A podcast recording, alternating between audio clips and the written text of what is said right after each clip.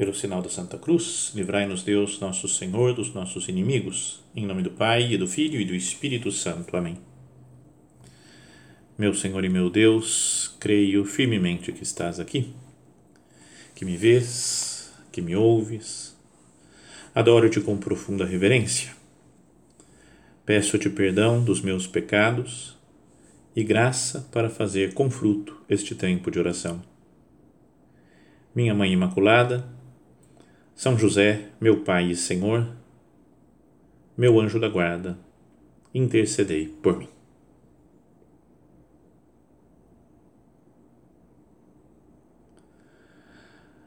Vamos começar a nossa meditação nesses dias de convívio e, e o tema da nossa meditação vai ser a virtude da fortaleza. Então, como é um tempo de oração, procuremos cada um de nós aqui nos colocar na presença de Deus e conversar com o Senhor, né? reconhecer, talvez logo de começo, as nossas faltas de fortaleza, os medos que nós temos, o empurrar para depois, né? deixar para depois as tarefas que nós temos que realizar, as coisas que a gente deveria assumir e não assumimos. Né? Coloquemos tudo isso diante de Deus e peçamos para Ele: Senhor, aumenta a minha fortaleza, que eu seja uma pessoa forte, decidida, que procura fazer a vontade de Deus, a Sua vontade, Senhor, em todas as coisas. Queria começar nossa meditação contando uma história, mas peço perdão de novo porque certeza que é repetida. Né? Não sei, a cada meditação que passa, eu acho que eu falo mais coisas repetidas. Né? Já nem eu me aguento mais. Imagina vocês ter que escutar as mesmas histórias. Então, quem quiser, quem tiver no, histórias novas, ideias novas e quiser me passar, agradeço do fundo do meu coração para que as meditações tenham uma, uma luz, um colorido novo. Né? Mas a história é de uma pessoa que foi fazer o seu retiro, né? era um numerário que me falou, então era um retiro longo, né, de cinco dias inteiros de silêncio. E, e tinham falado para ele, na direção espiritual, que ele deveria melhorar na virtude da fortaleza. Porque era meio devagar, né, não queria desagradar ninguém, né, tinha uns problemas que ele não queria enfrentar de verdade, de verdade. Então falaram: ó, você vai passar esses dias todos meditando na virtude da fortaleza. Então ele foi decidido né, a pensar, meditar, ler tudo, né, toda a história da igreja, tudo que falavam, todos os santos, a Sagrada Escritura, tudo sobre virtude, essa virtude. E o primeiro ponto que ele pegou foi procurar primeiro em caminho, para ver alguma coisa que o nosso padre falava, né, São José Maria falava, e encontrou o ponto 728, que é muito breve. E esse ponto diz: toda a nossa fortaleza é emprestada. Ponto. Acabou. Só isso. Toda a nossa fortaleza é emprestada. E ele gostou, falou: é verdade, eu tenho que contar com Deus, com a graça de Deus, né? Ele que me empresta a sua fortaleza. Eu sozinho não sei nada, não consigo fazer nada. Né? Então ficou com essa, com essa ideia na cabeça começou a ler outras coisas, né? muitas outras passagens de outros santos, tratados de teologia sobre a virtude da fortaleza, estudou, aprofundou, aprofundou, e depois, quando chegou no quinto dia, falou: a coisa que mais me ajudou nesse retiro foi aquele primeiro ponto. Toda a nossa fortaleza é emprestada. Essa tinha sido para essa pessoa a grande luz daqueles dias de retiro e que depois influenciaram toda a sua vida. Luz de Deus né, que fala: Eu é que sou a tua fortaleza. Não são os nossos esforços, só o nosso empenho. É necessário ter, uh, se, se, empenhar, né, se esforçar para alcançar virtudes, né, para conseguir vencer os, os defeitos, os vícios que nós temos. Mas a grande coisa que não deve ser esquecida nunca é que é preciso contar com Deus para sermos fortes. Para saber fazer o que é preciso fazer no momento em que é preciso fazer, sem deixar para depois, é necessária uma grande fortaleza que vem de Deus. Então, queria que nesse convívio nós procurássemos meditar nisso. Quanto que eu conto com Deus de fato para as minhas coisas, né, para as minhas lutas, para o meu desejo de santidade, né? até para as coisas humanas, né, para, para o trabalho, para o estudo, para a convivência com as pessoas, que é necessário ter muita fortaleza, às vezes, ao se relacionar com os outros. Quanto que eu me apoio em Deus? E depois uma outra tem uma outra passagem que eu gosto muito sempre de pensar ao considerar a virtude da fortaleza, que é até decorei a passagem, né, o, o capítulo e versículos que são é a segunda carta aos Coríntios, capítulo 12. Segunda carta aos Coríntios, capítulo 12, versículos de 7 a 10, para quem quiser depois meditar. Segunda Coríntios, capítulo 12, versículos 7 a 10. São Paulo está falando de que ele é uma, uma pessoa muito agraciada por Deus. Né? Ele fala das, de quando foi elevado ao céu, que viu coisas que não é permitido expressar, coisas maravilhosas. Deve ter tido visões místicas, né? Realiz, é, não sei como dizer isso, uma, uma, revelações né, especiais de Deus para ele, de coisas muito sobrenaturais que talvez não tenha dado para outras pessoas, talvez para nenhuma outra pessoa, não sei. É só Deus que conhece esses mistérios. Mas de fato ele recebeu muita graça de Deus, né? Jesus apareceu para ele já no caminho de Damasco, quando ele se converteu, né? encontrou com Jesus e se converteu. Mas depois, ao longo da vida, ele teve outros momentos de encontro que ele sonhava com planos que Deus queria fazer para queria contar com ele. Deus lhe dizia o que ia acontecer né? Então tinha uma coisa meio profética. Teve grandes acontecimentos na vida de São Paulo. E então por essa por essas demonstrações evidentes da proximidade, da proximidade de Deus com ele ele começou a achar que ele podia ficar meio metido a besta né? Sabe, um São Paulo soberbo, orgulhosão. Né? Eu acho que se fosse comigo, Deus não me deu nada disso, coisa sobrenatural, assim, visões e nada, né? Profecias. Porque talvez eu ia também ficar meio cheio de mim mesmo, né? Falar, cara, eu sei umas coisas, Deus me revelou, mas eu não posso contar para os outros. Né? Sabe, isso dá um certo orgulho, né? Fala, fui escolhido por Deus para ele me revelar coisas ocultas. Então, São Paulo fala isso daqui nesse nesse trecho da carta aos Coríntios, né, da segunda carta. Por causa da altura das minhas revelações, para que eu não me exalte, não é? Para como ele teve revelações muito altas, para ele não se exaltar, não ficar soberbo, metido, foi-me dado um aguilhão na carne, um anjo de Satanás que me esbofeteia, para que eu não me exalte um aguilhão na carne, um espinho na carne, que é como um anjo de Satanás que me esbofeteia, para que ele não fique soberbo. É algo misterioso. Né?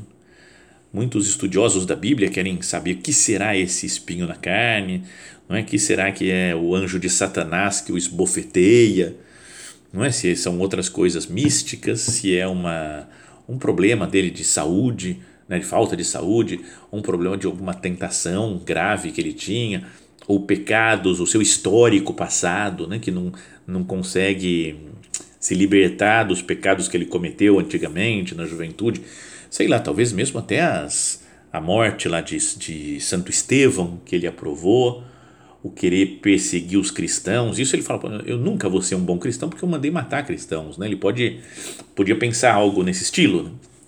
Quando se fala de espinho na carne, todo mundo acha que é pecados contra a castidade, né? contra a santa pureza, mas não, não é necessariamente isso. Poderia ser, mas não significa isso claramente. Né?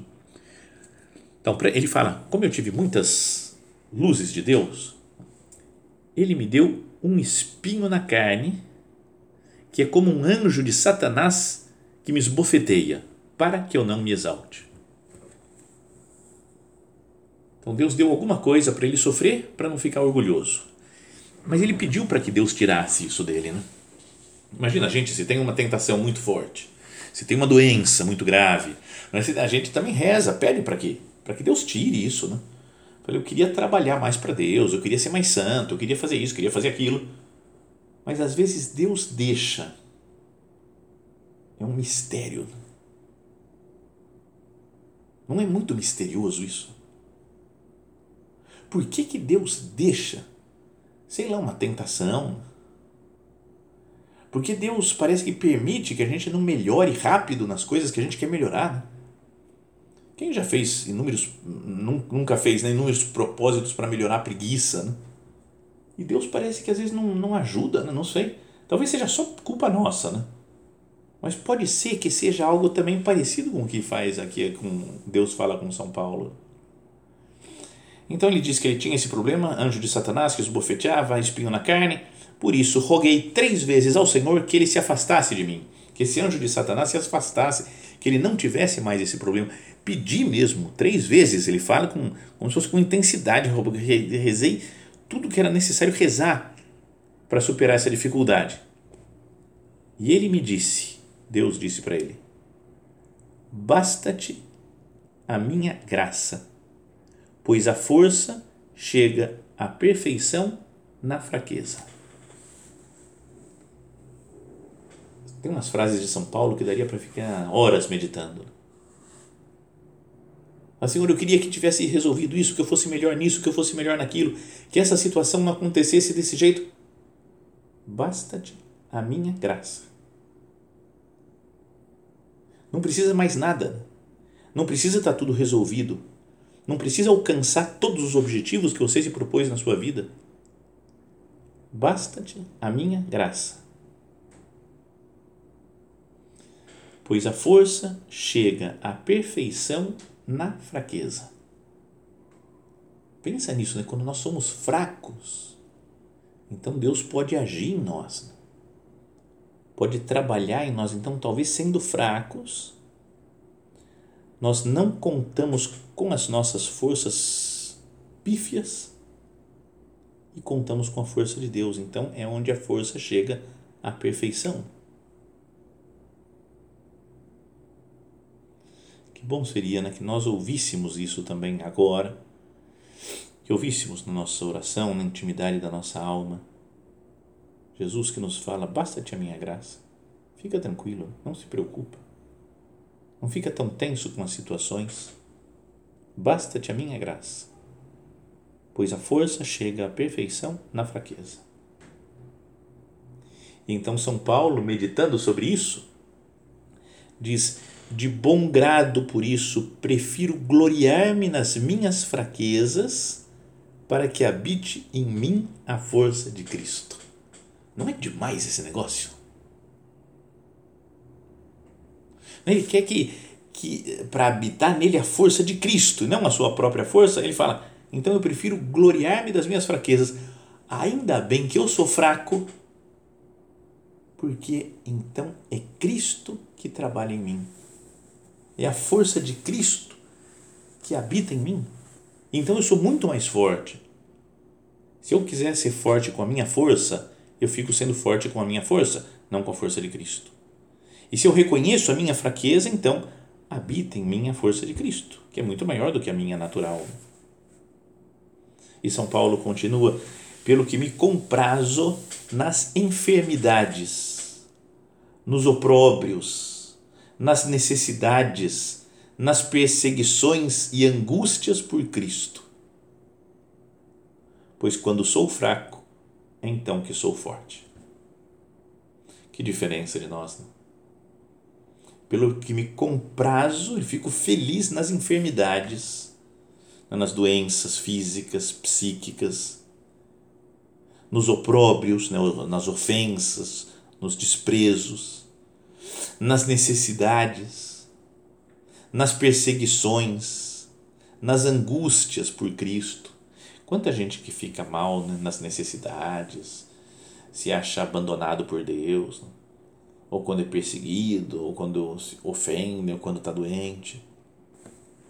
E São Paulo fala: Eu me comprazo nessas coisas, pois quando sou fraco, é então que eu sou forte, porque habita em mim a força de Cristo.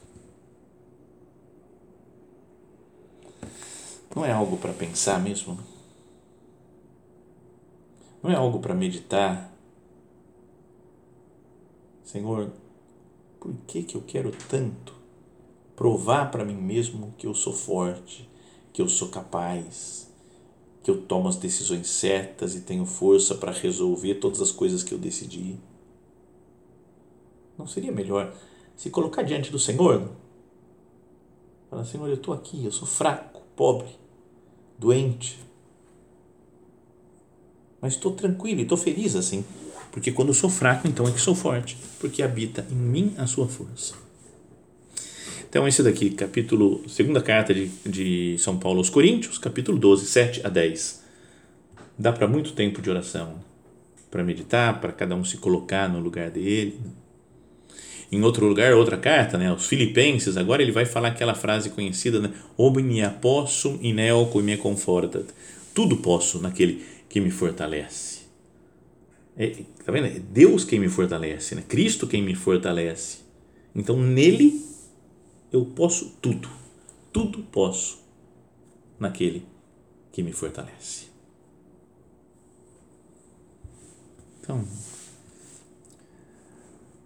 meditemos um pouco na nossa vida. Se nós não andamos ultimamente um pouco amedrontados com as coisas, com, meio devagar, meio desanimado, porque acho que não consigo, porque os problemas são muito grandes, as dificuldades são muito grandes, os desafios da nossa existência, os tempos que correm, o mundo de hoje. Não deveria pensar nisso. Tudo posso naquele que me fortalece, que me dá sua força. Quando sou fraco, então é que eu sou forte, porque habita em mim a força de Cristo. Então, uma pessoa que conta com Deus, que vive de Deus, que vive na fé, vive na fé, não é só que tem uma fé teórica, intelectual, mas vive de fé e vive na fé, dentro da fé, essa pessoa enfrenta qualquer coisa. O Papa São João Paulo II, quando foi eleito, lembra aquela primeira missa de. Lembra? O pessoal daqui, ninguém tinha nascido.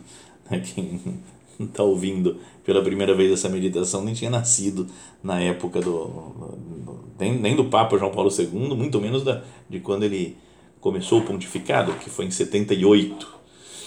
Então, ele, mas na primeira homilia que ele fez, ele falava: "Non abbiate paura", não tenhais medo. Quem se entrega a Cristo, quem vive com Cristo, Cristo vence tudo. Portanto, non abbiate paura, não tenhais medo. E a gente tem medo de cada coisa, né? Medo de problemas grandes, mas medo até de problemas pequenos, né? A gente diante de um, sei lá, uma coisinha chata que aconteceu, a gente fica mal, perde a paz. Tem uma pessoa da obra que já morreu, eu achava um homem muito bom, para mim é um exemplo de fortaleza, né? Somos muito diferentes, né, de estilos, de modo de ser, de modo de ver a vida, né?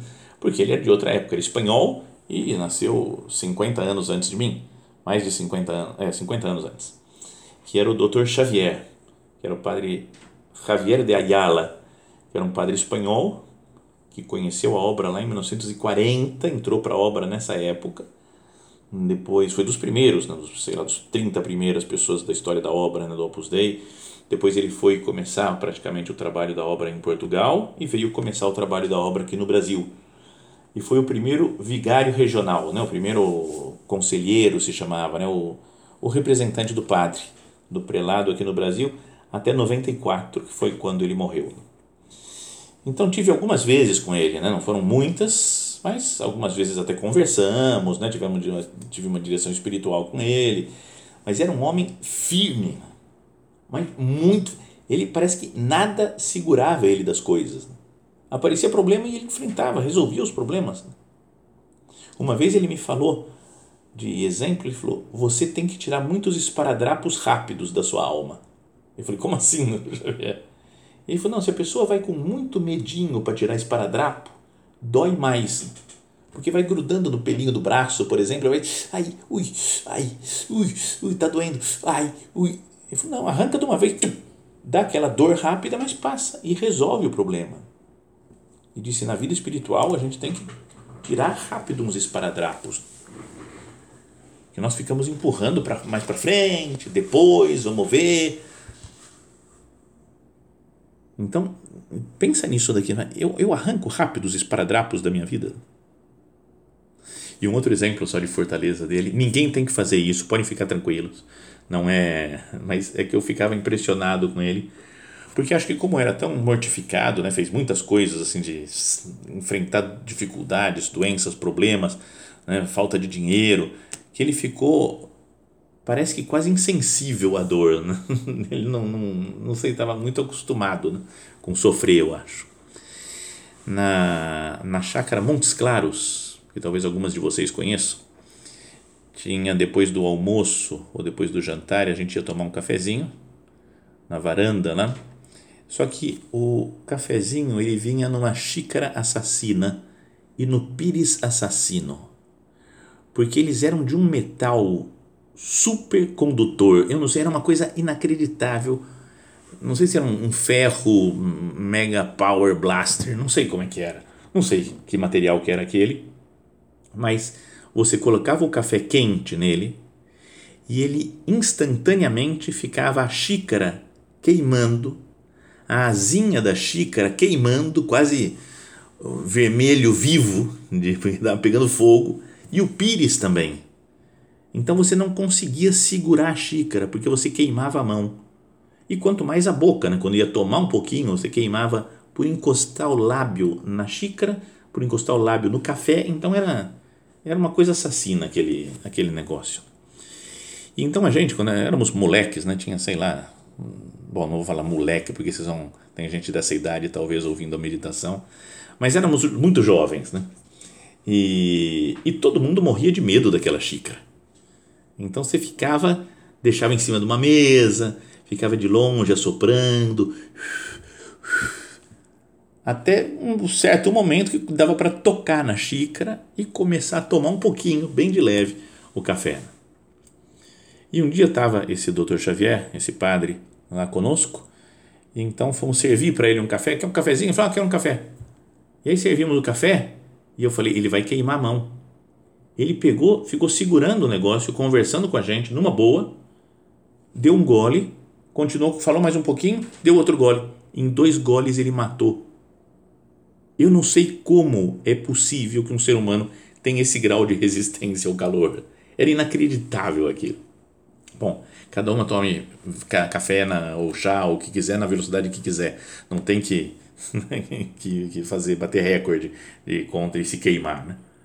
Mas só porque eh, me mostrava um exemplo de um homem que não tem, não tem rola, não tem dificuldade com ele. Né? Não só para cafezinho, mas para outras coisas, não é que a gente, sei lá, tem que estudar um negócio e fica enrolando, fala, ah, não sei, tem que vencer um pecado, um defeito, fugir de uma situação de perigo, uma tentação, ah, mas é tão difícil, não sei o que fazer. Assim, que eu, que eu pare de choromingar, meu Deus, e conte com a sua força. Quando sou fraco, então é que eu sou forte, eu sou fraco mesmo, meu Deus, mas então habita em mim a força de Cristo a sua força. Senhor, não me deixa fugir de medo das coisas. Me dá a sua fortaleza. Um salmo diz: Cuia tu és Deus, fortitudo meia, porque tu és, Deus, a minha fortaleza, a minha segurança. Está vendo? Parece que, que tudo na nossa vida, assim, nas, nas Sagradas Escrituras, nos escritos dos santos, falam que Deus é a nossa fortaleza. Carta de São Paulo aos Romanos: Se Deus é por nós, quem será contra nós? Quem nos arrebatará do amor de Cristo?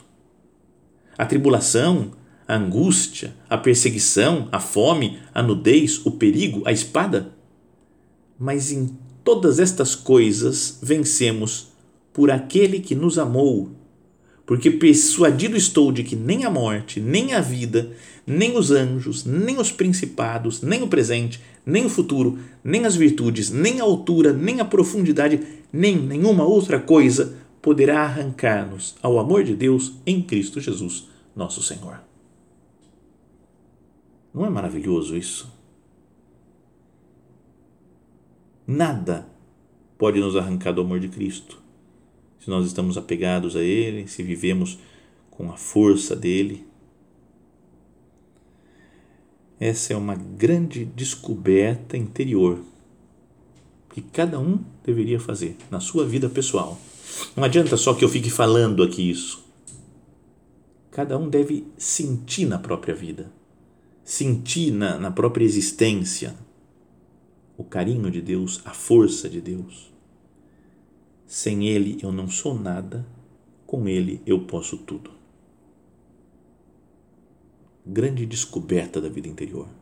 Toda a tua fortaleza é emprestada, é de Deus. Cuia tu és, Deus, tudo meia, porque tu és, meu Deus, a minha fortaleza. O nosso Padre ele contou uma, um acontecimento, acho que era, não sei, pode ser, eu acho que era 1936. Estava durante a guerra e durante a guerra civil espanhola que existia uma grande perseguição né, dos comunistas né, contra a igreja e mataram muitos padres, né, centenas de padres, mataram um terço dos bispos da Espanha, né? uma coisa tremenda, terrível, né? torturando. E, e, o nosso padre, um dia, era dia 1 de outubro, acho que de 36, e ele falou para Dom Álvaro: Álvaro, meu filho, amanhã é 2 de outubro, né? dia da fundação da obra. Que carícia nos terá reservado o Senhor ele falava que no dia 2 de outubro, perto do dia 2 de outubro, aniversário da obra, Deus dava sempre algum presente para ele, né? alguma graça especial, ou dava uma vocação, né? uma pessoa nova para a obra. Então ele estava falou: que será que vai Deus oferecer para nós? Que estamos aqui no meio dessa guerra. Né? Os outros anos estavam em paz, na festa do dia 2 de outubro da fundação, mas nesse dia, no meio de uma guerra super complicada, né? correndo risco de sério de vida. E então fala que nesse dia 1 de outubro ele estava escondido em um lugar e apareceram lá para revistar o lugar que ele estava os soldados que iam que perseguiam né, os cristãos e, e diz que então o nosso padre estava com algumas pessoas da obra e falou temos que fugir daqui agora porque estão chegando os milicianos temos que fugir antes de sermos mortos então fala que ele deu absolvição para todos que estavam lá né, com ele.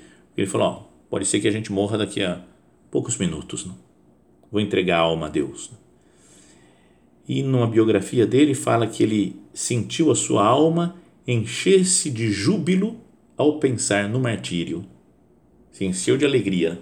Vou morrer mártir por Deus, vou morrer fiel a Deus, dando minha vida por Ele. Ao mesmo tempo, teve a sensação de que a sua coragem se desvanecia, de que o seu corpo se desconjuntava e com a fraqueza as suas pernas tremiam. É como se Deus tirasse a sua força do nosso Padre e falou: Olha como você era, sozinho com as suas forças diante da morte. E deu um, um terror diante da morte. E fisicamente passar mal, começar a tremer, parecia que ia desmaiar de medo da morte o nosso Padre. E aí então o autor da biografia diz: o esperado presente do Senhor, né, para o dia 2 de outubro, consistiu no envio de luzes para que o sacerdote compreendesse de modo tangível, né, palpável, que toda a sua fortaleza era emprestada. A graça que esperava para o dia 2 de outubro fora-lhe concedida na véspera. Foi quando ele teve a maior certeza, né? que a sua fortaleza é emprestada. É como se Deus, por uma graça especial, falasse: Deixa eu tirar um pouquinho da minha fortaleza de você para você ver quem você é. Então ele sentiu o seu nada, o seu medo, o seu pavor diante da morte, diante do sofrimento. E depois Deus já entregou outra vez para ele a sua fortaleza e voltou a ficar em paz. Realmente é uma graça de Deus fazer essa descoberta. Não sou eu que sou forte, mas é Deus. Então, tudo posso naquele que me fortalece, naquele que me dá a sua força. Vamos pedir ajuda à Nossa Senhora, né? que ela também é a nossa fortaleza, né? ela tem a fortaleza de Deus, para que nós nos lembremos sempre né? que toda a nossa fortaleza é emprestada. Cuia tu és Deus, for que tudo meia, porque tu és, Senhor, a minha fortaleza e que tudo posso naquele que me conforta.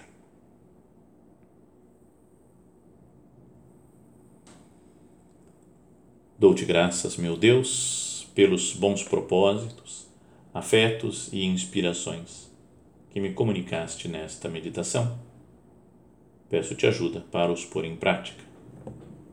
Minha Mãe Imaculada, São José, meu Pai e Senhor, meu anjo da guarda, intercedei por mim.